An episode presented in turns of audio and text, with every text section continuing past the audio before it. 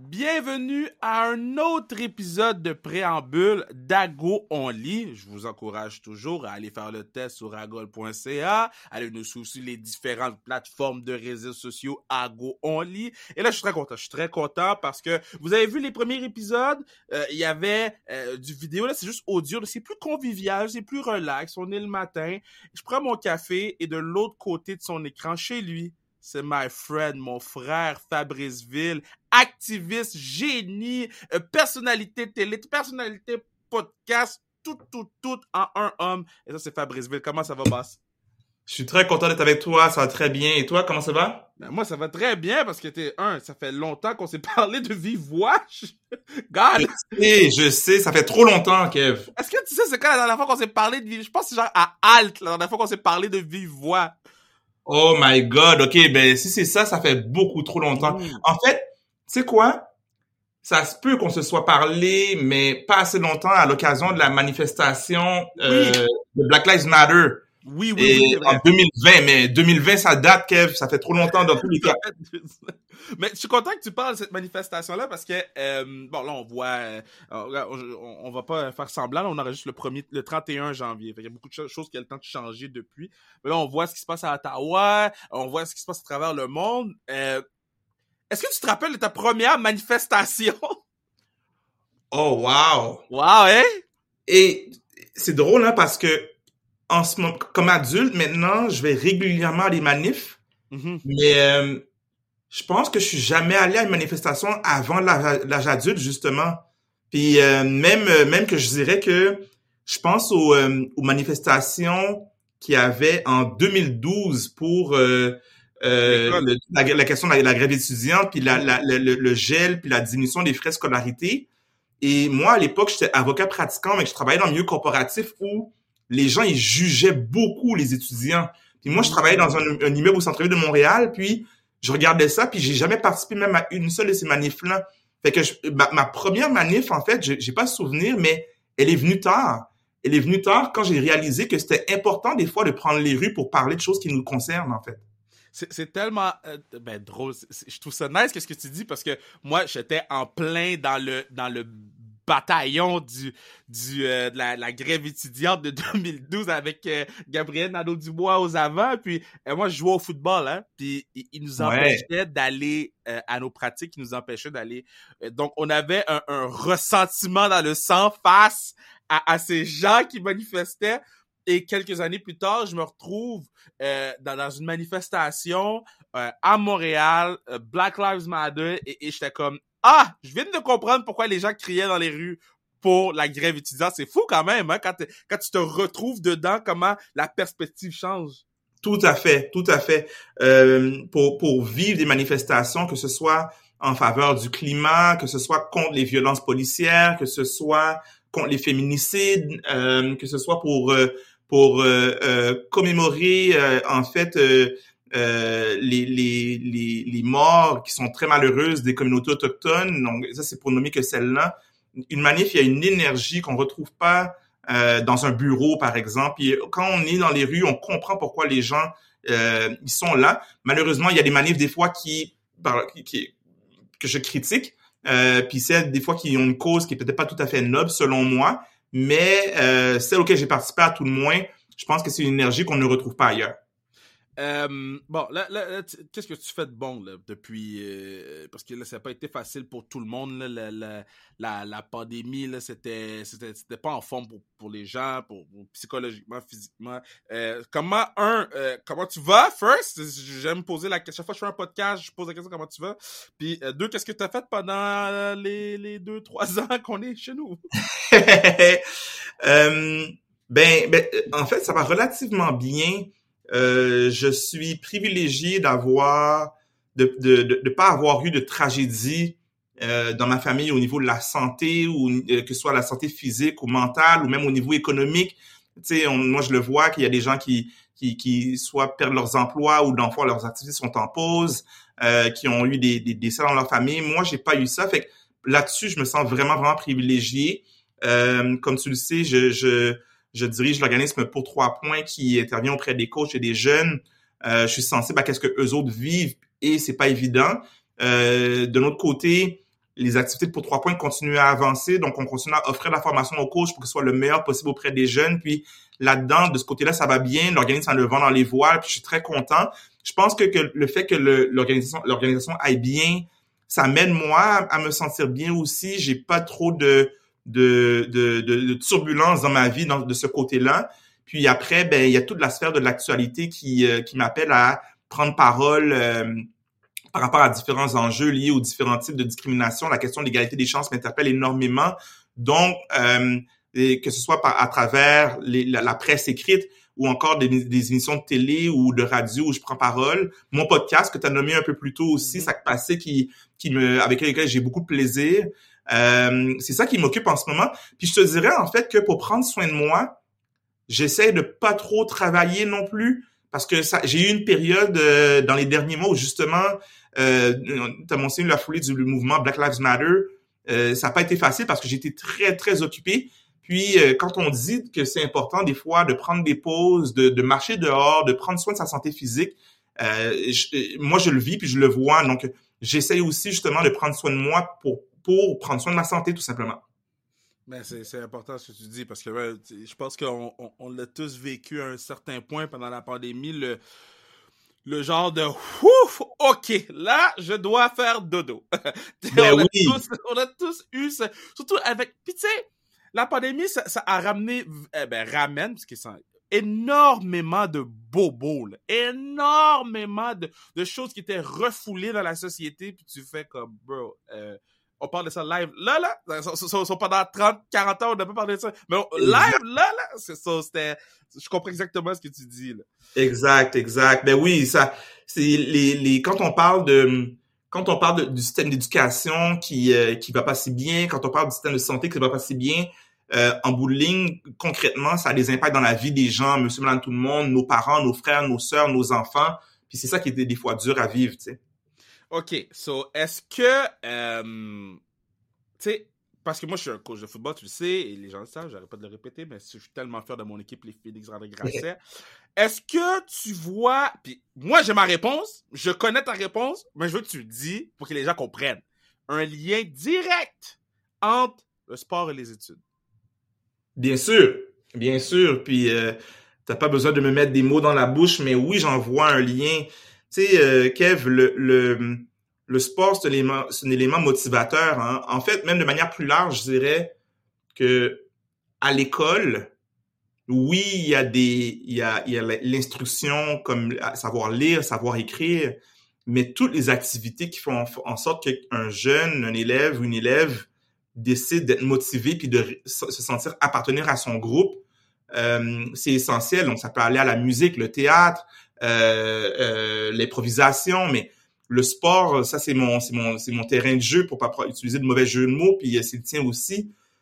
Il y a une motivation que les jeunes ont pour le sport qui est absolument fabuleuse parce que justement, il y a un lien avec son milieu qui, qui est significatif, c'est un lieu de socialisation et c'est un c'est un c'est un lieu aussi où les élèves qui exercent le sport peuvent apprendre des valeurs qui sont pertinentes justement à l'école, comme la persévérance, comme euh, l'idée aussi de faire confiance aux autres, la, question aussi de, de, de, s'exprimer, euh, euh, la discipline, donc mettre de l'effort. Donc, a, et, quand en fait les, les coachs, les, les gens qui sont les, les adultes qui soutiennent les jeunes comprennent ça, ben c'est certain que les valeurs développées dans le sport, elles ont un lien avec l'impact qu'on peut avoir justement dans, dans, à l'école et la vie au quotidien. Donc, euh, c'est clair que euh, on en connaît plein des athlètes qu'on regarde aller puis on se dit ben c'est certain que le, leur parcours sportif a un rapport avec euh, le, la persévérance. Donc c'est pas un hasard par exemple que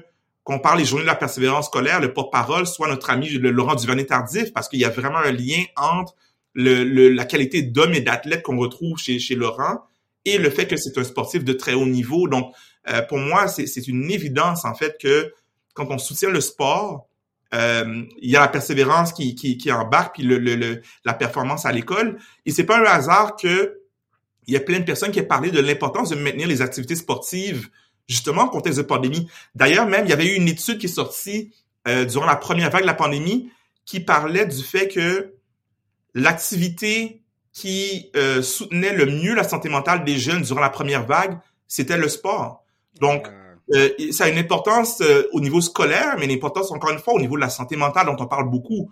Euh, donc, c'est pas juste une question de gagner des matchs et, puis essayer de, de, remporter des championnats, mais vraiment pour le bien-être des jeunes, le sport, c'est une c'est une activité essentielle.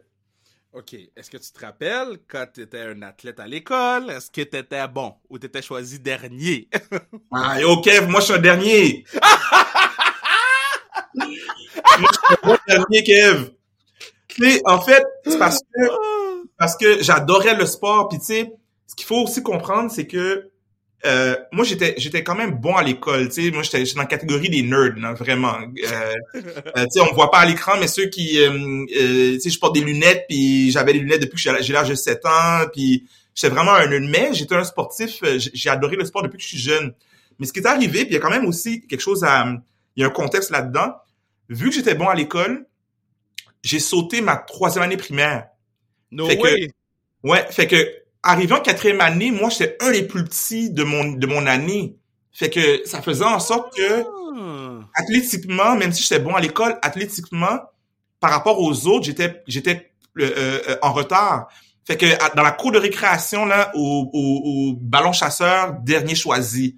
Au basketball, dernier choisi. J'étais toujours le dernier ou un des derniers. Fait que je sais pas comme un mauvais, mais vu que j'étais pas aussi athlétique, ben j'avais vraiment du retard. Fait que non, je faisais pas partie des meilleurs athlètes du tout, du tout là. Wow, c'est qui le premier athlète ou la première athlète qui t'a fait rêver?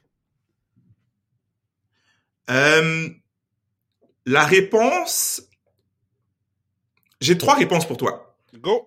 La réponse facile, c'est Michael Jordan. Ouais. Ok. Euh, je pense que Michael Jordan, c'est c'est parce que je suis un fan de basketball. Je me souviens, euh, je pense que j'étais en secondaire 1 ou je pense que c'est en secondaire 2, Space jamais sorti, c'était la grosse affaire. Hmm. Euh, je me souviens des finales contre le Jazz de Utah comme euh, puis pour moi là les Jordan, Pippen, Rodman, c'était les gentils contre les méchants Carmelo puis euh, John Stockton.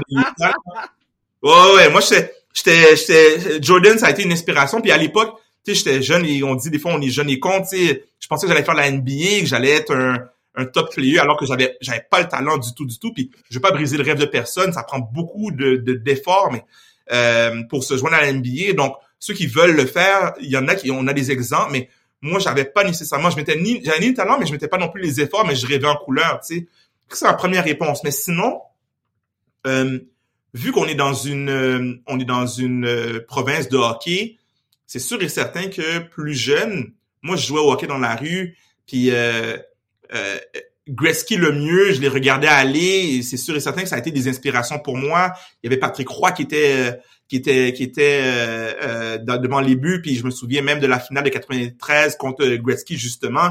Euh, les deux me faisaient rêver, tu sais, fait que ça, c'est, ça, ça fait partie de mon univers quand j'étais enfant, avant même que je touche un ballon pour une première fois. Ça a été les joueurs de hockey qui m'ont vraiment interpellé. Puis la, la, la, la troisième réponse, c'est nos coureurs olympiques. Yeah!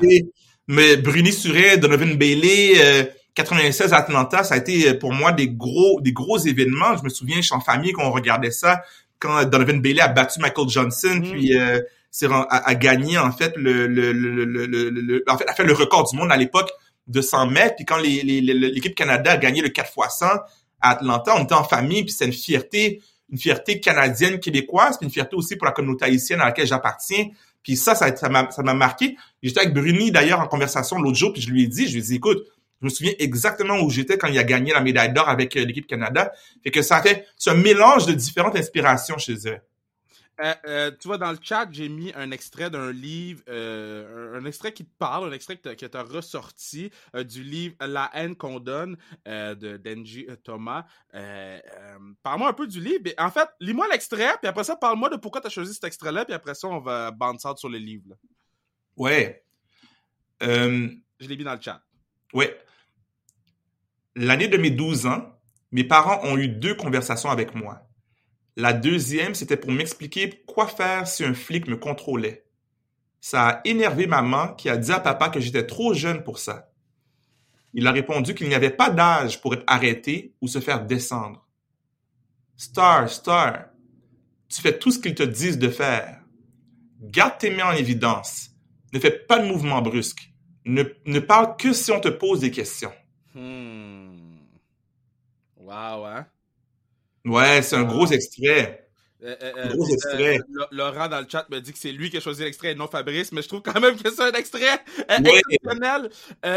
Oui, mais puis, puis, puis, puis pour dire aussi, pour dire cet extrait-là, parce que je connais le livre, mais j'ai, vu le film. Il y a le film de, le- le- en anglais de Hate You Give, donc la haine que tu donnes, je crois en français. oui. Donc, le, je connais bien l'histoire de cette jeune-là, puis le, de, de tout son univers. Puis, tu sais, euh, moi cet extrait-là, il me parle parce que en, en, en anglais, on dit le fameux the talk, la Mm. conversation que les, les familles, d'une manière ou d'une autre, en général, je sais pas le 100% des familles, mais ont avec leurs enfants par rapport à comment ils doivent faire attention euh, par rapport à la police. Puis même, tu sais, moi je dirais, Kev, j'ai eu des conversations avec des policiers pour leur expliquer que c'est pas par haine pour la police que les parents font ça. Les parents font ça pour euh, la protection de leurs enfants. Puis moi, ma mère, j'ai des souvenirs très clairs qu'il n'y a pas eu un moment où ma mère m'a dit je t'assois puis je te parle de ces choses-là. Mais euh, elle a plusieurs reprises me dit regarde exactement qu'est-ce que le- l'extrait nous dit. Elle dit tu côtoies la police là, tu fais rien, tu tu obéis, tu obtempères parce que elle était consciente ma mère que j'étais probablement à risque de euh, subir des violences puis même que ça peut malheureusement aller jusqu'à la mort, on peut on le souhaite pas. Et donc depuis que je suis jeune, moi j'ai j'ai j'ai eu en fait ces ces liens là qui sont des euh, qui sont en fait des des des liens ou des, des conversations avec mes parents qui me qui m'invitent à considérer euh, euh, l'importance d'être prudent et extrêmement prudent par rapport à ma relation vis-à-vis de la police. Est-ce que tu te rappelles, parce que bon, moi aussi j'ai eu le talk, euh, c'est- pas plaisant comme talk, mais c'est quand même un truc qui est nécessaire dans, dans l'optique qu'on. j'ai- tout le temps le. Chaque fois que j'en parle avec quelqu'un, je dis, moi, je veux juste rentrer chez moi. Right? Moi, c'est tout ce que je veux. Je, je, je- tu sais, puis j'ai les, les mains sur le volant, si tu veux prendre. Puis tu sais, je me suis fait arrêter dernièrement, puis, puis euh, la, la madame m'a reconnu, tu sais. Puis Ouais. c'est un avantage que, que beaucoup de gens euh, de la communauté n'ont pas. Puis je- je- je- c'est un avantage ou un désavantage. Puis au pire, on, on l'expliquera ou non tantôt. Mais juste expliquer cette histoire-là. dis à la madame, mais regardez, mes papiers sont dans mon coffre à gaz. Est-ce que je peux ouvrir? Puis pour elle, c'est juste comme, ben oui, ouvre ton coffre à gaz. Mais pour moi, c'est comme, moi, il faut absolument, je te le demande. Là. Mais oui. Parce que moi, je sais pas comment toi t'es. Puis après, j'ai eu une conversation avec la madame, puis je, lui ai- je lui ai expliqué qu'on m'a expliqué comment interagir avec elle, puis elle m'a dit Oh mon Dieu, je savais pas qu'il expliquait ça aux jeunes. Puis Ben oui, dit, exact. Mais madame, il faut, là, il faut, faut, faut ouvrir les horizons. Mais je suis sûr qu'il y a des gens en ce moment qui écoutent ça puis qui disent Hein, je, je pensais jamais qu'on devait expliquer à, à de jeunes noirs comment se comporter lorsqu'ils se faisaient arrêter par la police. Est-ce que tu te rappelles, t'avais quel âge quand c'est arrivé? Je devais avoir, je devais avoir 12 ans. Wow. Je devais avoir 12 ans. Même, même affaire que, que, que, que Star dans, dans, dans le livre. Hmm. Parce que, euh, tu sais, à l'âge de 12 ans, avant même de parler des situations qui euh, se, se situent dans un contexte de conduite automobile, moi, je, je me rappelais, j'allais au centre-ville, au centre Eaton pour magasiner. Puis ma mère, elle, elle, elle était inquiète pour ces, à ces moments-là. Puis elle avait raison parce que c'est des moments où il y a beaucoup d'achalandage euh, euh, quand on quand on magasine dans le centre-ville. Donc, et- et- je pense que c'est à, ce moment-là que ma mère elle sentait le besoin de me parler de ces choses-là. Puis plus loin dans ma vie, ça, ça a servi justement dans des moments où des fois il y avait des des euh, il y avait des des euh, ben ça chauffait, tu sais, il y avait vraiment en fait des, des disputes, des situations où la police intervenait, puis à ces moments-là, c'était les leçons de ma mère que je- qui me disait ben éloigne-toi, puis encore une fois, quand je sortais plus tard dans ma vie, euh, tu sais, je, je commençais à sortir, puis c'est un classique là. Des fois, les gens ils peuvent pas s'imaginer à quel moment ça peut arriver, mais tu es sur Saint-Laurent, euh, tu sors d'un d'un club, tu as fait de la fête un peu, il est deux, trois heures du matin, puis à ces moments-là, il y a plusieurs polices. Puis c'est souvent ces moments-là en fait que les situations regrettables peuvent arriver. Donc oui, ça arrive quand on est euh, en train de conduire, mais ça arrive dans ces dans des moments au quotidien où il y a beaucoup d'achalandage.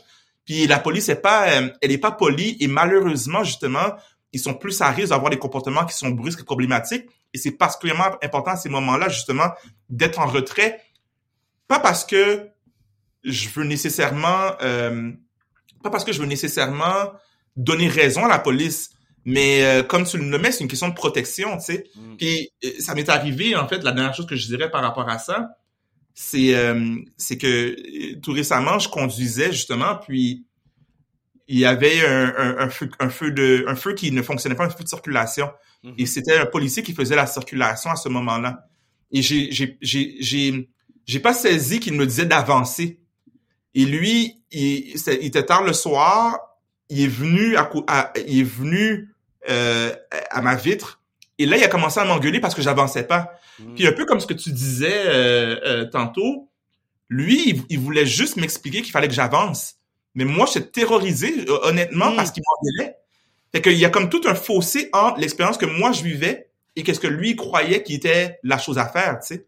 Tu, me diras si toi tu vis un peu la même chose. Mais, puis j'étais avec une de mes amies en auto, puis ça m'arrive tout le temps, tout le temps, tout le temps. Chaque fois qu'un policier qui me suit, je tourne. je veux pas ben qu'il je veux pas qu'il me suive, je tourne. Même si je suis mon, mon permis est bon, mes tickets sont payés, mes, mes, mes, mes lumières marchent sur mon auto, tout est en règle. Mais je veux pas prendre de risque. Puis à un moment donné, je suis avec elle, je tourne. Puis elle me dit Kev, pourquoi tu tournes? Elle dit j'ai dit je suis pas à l'aise, mais le monsieur il me suit, je suis pas à l'aise. policier il tourne. Là, je retourne. Puis elle dit, mais Kev, on va faire ça longtemps, on, va, on va faire ça aussi longtemps que j'ai besoin qu'on tourne, OK? Puis on a tourné un bon deux minutes, puis tu sais, sûrement qu'il voulait juste vérifier, sûrement que whatever, mais ça, ça l'a frappé de savoir qu'à chaque fois qu'un policier me suit, je, je, je prends panique, je tourne. Ouais, puis moi je te dirais Kev, oui, je, je, me retrouve dans ce que tu nommes. Tu sais, moi j'ai pas d'auto, hein. Donc mon auto c'est euh, à l'époque il y avait Car2Go, ouais. puis euh, maintenant j'utilise comme une auto. Donc, j'ai moins l'expérience de conduite, mais il m'est arrivé une fois, je me souviens, j'étais allé voir une pièce de théâtre euh, euh, au Monument National. Mm-hmm. Et euh, après la pièce, le, le que, que j'ai choisi, c'est un car to go Mercedes. Oui, let's go. Et ça a pris, ça a pris quatre minutes qu'un policier me suivait. Et j'ai fait, j'ai eu le même réflexe que toi j'ai tourné parce que parce que j'ai comme premièrement je me disais my God clairement le le l'incident où on a un auto de luxe euh, à ce moment-là je suis pas propriétaire de l'auto mais j'ai je voyais le policier me suivait. J'ai tourné puis lui tu vois il a continué sa route mais c'était clair qu'il me suivait. C'était clair clair clair clair clair qu'il me suivait écoute, moi, j'ai fait l'erreur de, quand ça commençait à bien aller mes affaires, j'ai fait l'erreur d'acheter une BMW noire X1 de l'année. ah! Ouais. J'ai vu... Des, des, des, poursuites. Oh my god! J'ai vu, c'est quoi la différence? Je conduisais Malibu 98, là. Après ça, je conduisais Mazda. Puis, je me faisais arrêter un peu, mais tu sais, pas autant que depuis que j'avais la baie. Puis depuis que, bon, je veux pas paraître pour un fraîchier, là, les gens, là, c'est, les autos que je conduis. Là, Puis là, je suis très conscient de l'environnement, fait que je me suis acheté un véhicule électrique. Pendant que, depuis que je conduis le véhicule électrique, les gens me laissent plus tranquille, hein? Ben oui. parce ben que oui, c'est moins dans le profil de... J'en ai aucun doute. Mais oui, parce que justement, euh, on en voit, ça circule beaucoup. Très souvent, malheureusement, les policiers ils justifient leur choix de euh, faire une, une, une, une détention des, des, des, conducteurs noirs parce qu'ils conduisent des autos de luxe. Donc, ça devient une, raison, tu es encore plus targeté, tu es encore plus ciblé. Exact. C'est quoi le premier livre euh, que tu as, as dévoré? Là? Le premier livre qui était comme, yo, moi, je peux le lire huit fois, ce livre-là. Euh, quand j'étais enfant, j'étais, euh, je lisais beaucoup les romans de la courte échelle, j'ai beaucoup aimé ça. Hmm. Euh, j'ai vraiment aimé l'univers de la courte échelle. j'étais, j'étais aussi quelqu'un qui euh, aimait euh, aimait les livres Chair de poule. Euh, donc Chair de poule, c'est les histoires d'horreur. Donc je naviguais entre courte échelle, Chair de poule. Il y a les il y a les, les, les, bandes dessinées comme les Archie, les les Spirou. puis il y avait Astérix et, et Obélix aussi qui faisaient partie en fait de choses que j'aimais mais vraiment comme le, le, le, le livre ou en fait la collection qui était comme mon, mon, mon go-to, c'était, c'est Dragon Ball. Hey! Ouais, moi, je Dragon Ball. Tu sais, à l'époque, là, les- ceux qui, ceux qui, s'il y en a qui, qui, qui lisent encore Dragon Ball, faut savoir que, euh, maintenant, ils sont tous sortis, hein. Il y a la série Dragon Ball du premier au 42e, il y a les Dragon Ball Z, etc. Mais moi, quand j'étais enfant, les Dragon Ball étaient pas encore sortis en français, fait qu'il fallait attendre des mois à chaque nouvelle. Donc, les, les- pour se joindre à 1 à 42, ça a pris des années. Mais c'était, c'était énorme, les Dragon Ball à mon époque. Fait que je, je, je dirais mon, mon, mon, mon livre numéro un, là, qui est mon, mon livre culte, c'est Dragon Ball, même que je suis en train tranquillement de me bâtir ma collection euh, des, des premiers livres de Dragon Ball, tellement j'ai aimé ça.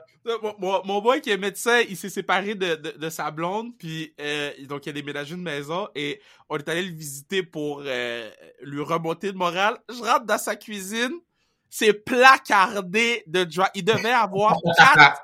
Je, je capote. J'étais comme, toi, t'as la plus belle vie au monde. Il y a juste des Dragon Ball. Est-ce que tu te rappelles c'est qui ton personnage? Euh, le, le plus facile, c'est sûr, c'est Goku que je dirais, mais ça peut pas être Goku aussi facilement. Oh, c'est Trunks. Euh, ah, Trunks, c'était ouais, c'est un gros personnage. Tu sais, puis Trunks avec, avec des cheveux mauves, c'est comme... Mm. Et, et c'est ça qui m'intéressait aussi à Dragon Ball, c'est tout l'univers de de choses qu'on verrait pas normalement. Tu sais, un gars avec des cheveux mauves, d'où il Yeah. vient. Euh, je pense que... Je pense que comme adolescent, quand, parce que euh, j'ai commencé enfant, puis comme jeune ado, Piccolo puis Vegeta, je les aimais parce qu'ils étaient comme des gentils méchants les deux, tu sais. Ouais. Puis, puis je pense que le, le j'aime ça les histoires où c'est pas évident qu'il y a un gentil puis un méchant. Ouais. Puis Vegeta puis Piccolo, c'était, je pense que c'était mes gars là. Hmm. Damn, Piccolo et Vegeta, j'adore ça. Parce que moi, je suis un gros fan de Vegeta. Pour moi, Vegeta, euh, à la lutte, on dit babyface pour un gentil, heel pour un méchant. Pour moi, Vegeta a tout le temps le babyface incompris de Dragon Ball. Fait que quand tu me dis ça, je suis comme, yo, let's go, Fabrice C. Ah ben ouais, ben ouais, ben ouais. Non non, c'est c'est c'est vraiment. euh, J'étais un geek de Dragon Ball là. Euh, vraiment vraiment. Donc je les suis moins maintenant après après le, le 42e tome. euh, ça a continué, j'ai moins suivi, mais les originals, j'étais là complètement. Là, j'ai une question pour toi, puis je, je- c'est pas écrit dans le texte, c'est- c'est moi qui, qui pose la question, puis je viens d'avoir un flash, ok? Moi, là, ils m'ont fait lire euh, les, les 10 petits nègres de Agatha Christie. Je sais pas si t'as lu ce livre-là. J'ai pas lu, mais j'ai entendu. Ok, nous, on a lu ce livre-là à l'école, ok? C'était une lecture obligatoire, puis après 3-4 chapitres, fallait toujours parler du livre, ok? So, Wow. moi, j'attendais le N-word like it was water, ok? Tu sais, c'était insane. Est-ce que pour toi, je blâme pas la prof parce que elle, clairement, elle savait pas. là. Puis, puis j'étais, je te dis là, ça me faisait chier de lire ce livre et de devoir en parler en classe parce que j'étais comme, me semble que c'est le mot que je me fais dire à chaque fois j'embarque sur la patinoire, puis ils me le disent pas de façon positive quand je joue au hockey. Puis là, je lis un livre. bon, est-ce que, qu'est-ce que tu penses de cette situation? Qu'est-ce qu'on aurait pu faire pour optimiser le tout pour rendre tout le monde à l'aise par rapport à ça là? Mais je pense que c'est une question de sensibilité pour les enfants puis pour les jeunes, tu sais. Euh, je comprends les gens qui disent que on devrait pas brûler les livres, on devrait pas comme détruire des livres, puis je comprends tout ça. Mais en même temps, c'est important d'assurer pour les élèves un, sentiment où ils se sentent en sécurité parce que un élève qui, est qui se sent pas en sécurité, qui se sent pas bien, qui se sent exclu, peut pas apprendre. Et donc, dans la, dans la, dans les milliers et les millions de livres qui existent, pour moi, je me dis, pourquoi est-ce qu'on a besoin de choisir le livre où Hmm. on met les élèves mal à l'aise? Parce que on ferait pas la même chose si on avait des livres qui euh, euh, insulteraient certains groupes, comme par exemple, euh, on pourrait le, le prendre par exemple de dire bon mais euh, oui, on peut parler de l'oppression qu'ont pu vivre les, les Québécois d'ascendance canadienne française, mais est-ce que vraiment on ferait des livres où on dirait on dirait frog à tort et à travers puis on en parlerait comme si de rien n'était? Non, on ferait pas ça. On ferait pas ça parce qu'on comprend que il y a une forme de décence à avoir, puis une forme de responsabilité au niveau éducatif de dire, ben, euh, euh, ménageons nos élèves, ménageons, ménageons nos élèves, puis il y a des, il y a des, il y a des profs qui disent, ouais, mais il faut être capable de parler de l'histoire de ces choses-là, euh, puis c'est important au plan pédagogique, oui, euh, mais t'as pas besoin de dire le mot. Pourquoi t'as besoin de dire le mot? Et pourquoi t'as besoin d'utiliser un livre qui fait référence au mot?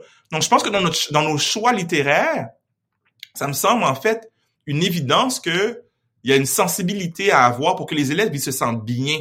Puis tu sais, moi j'ai pas vécu cette expérience-là, je suis content de de, de, de pas l'avoir vécu, mais euh, je sais que par exemple à Gatineau, il y a un parent qui euh, qui mène une croisade présentement pour que son enfant ait pas euh, à vivre euh, euh, une expérience vécue dans laquelle on faisait référence au mot nec dans un livre, puis d'une manière très péjorative. Là. Alors parce que le, le, mot peut, peut prendre plusieurs sens, mais clairement dans ce sens-là, c'était une, une, situation où on référait au mot d'une manière qui nécessairement plaçait le jeune comme étant mal à l'aise. Ça, il faudrait, selon moi, éviter ça.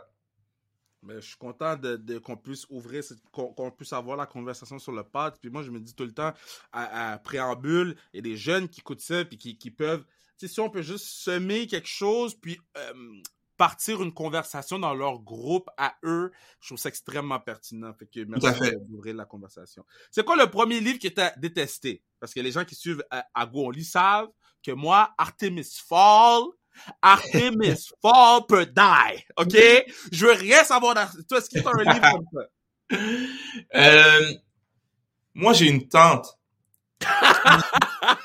bon, ben, Ouais, ouais, ouais, Mais j'ai plusieurs tantes, en fait. Mais j'ai une tante en particulier, à Noël, elle arrêtait pas d'acheter des livres, m'acheter des livres. Puis, tu sais, moi, c'est drôle, hein, parce que je pense que je déteste, elle la déteste, elle la déteste sur moi parce que pour, à mes neveux et nièces, j'achète des livres, puis j'avoue que je pense que je suis un peu plate parce que je, je les vois déballer leurs autres cadeaux, puis quand je donne des livres, ils sont, ils sont gentils, mais je pense qu'ils me remercient par politesse. Donc, je peux comprendre Peut-être qu'ils vont parler de moi comme ça, ils, me donnent des livres, qu'est-ce que je fais avec ça? Mais ma, ma, ma tante, il y a une année, je devais avoir 9 ou 10 ans, elle m'a acheté des livres du Babysitters Club. Puis, hmm.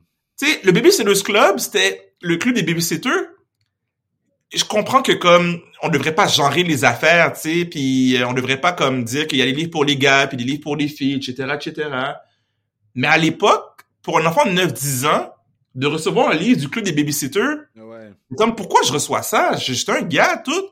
Puis je les ai lus en fait. C'est ça qui est curieux. Je les ai lus. C'est quand même intéressant.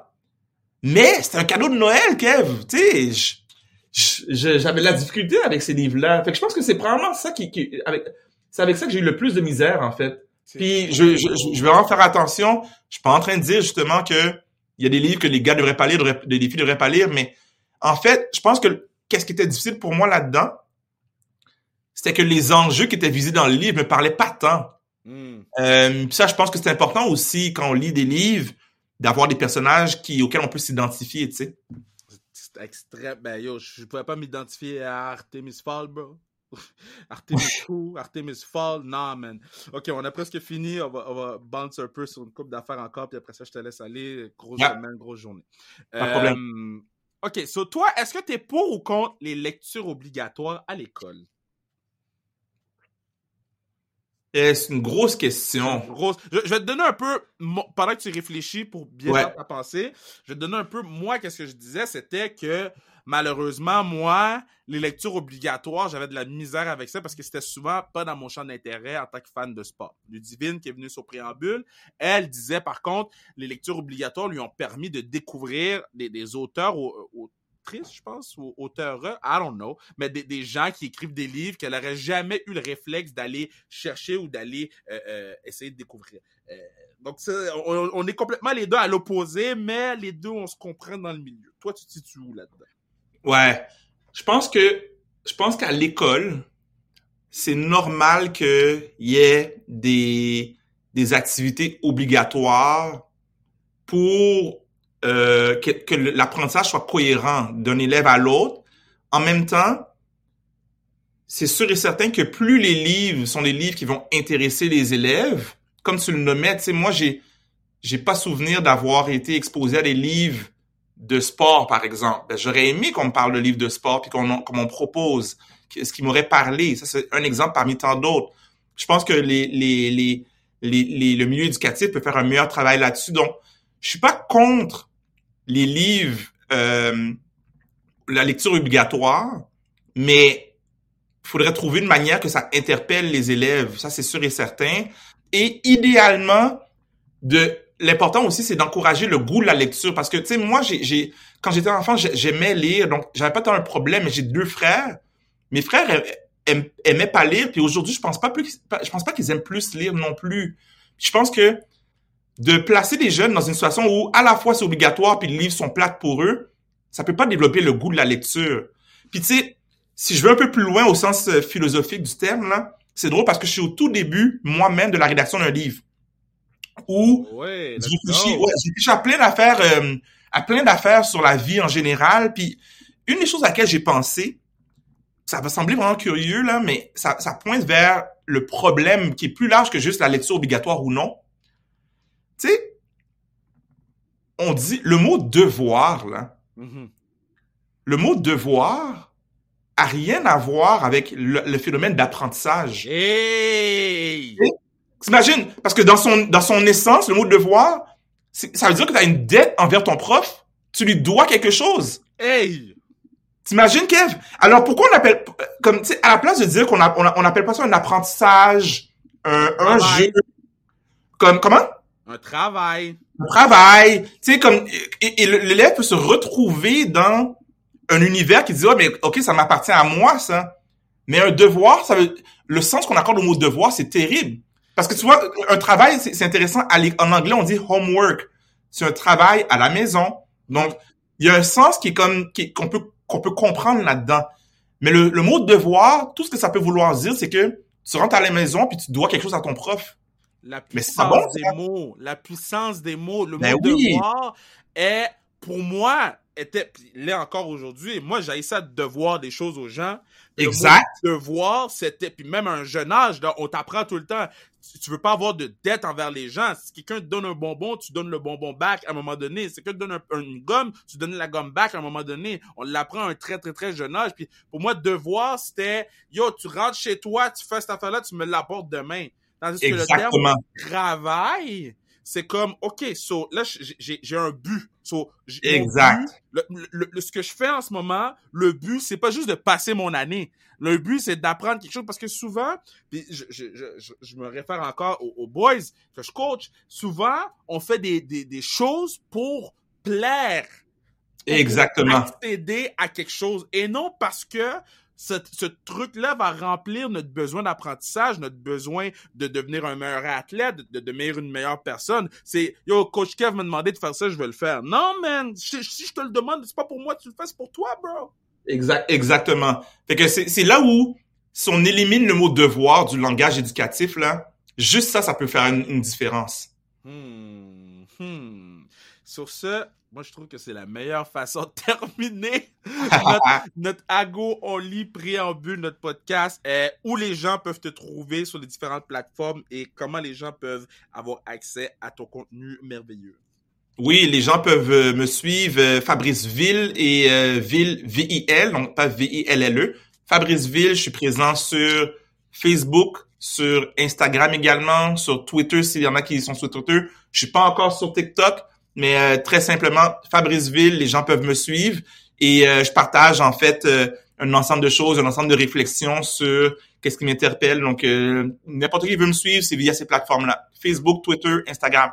Va pas sur TikTok, OK? J'ai fait cette erreur-là. C'est long, OK? ceux qui écoutent le podcast, allez pas me suivre sur TikTok. Allez pas me suivre sur TikTok. Parce que plus il y a des gens qui me suivent sur TikTok, plus je suis obligé d'en faire, OK? So, leave me alone. All right, my man. Fais attention à toi. Toi aussi. OK.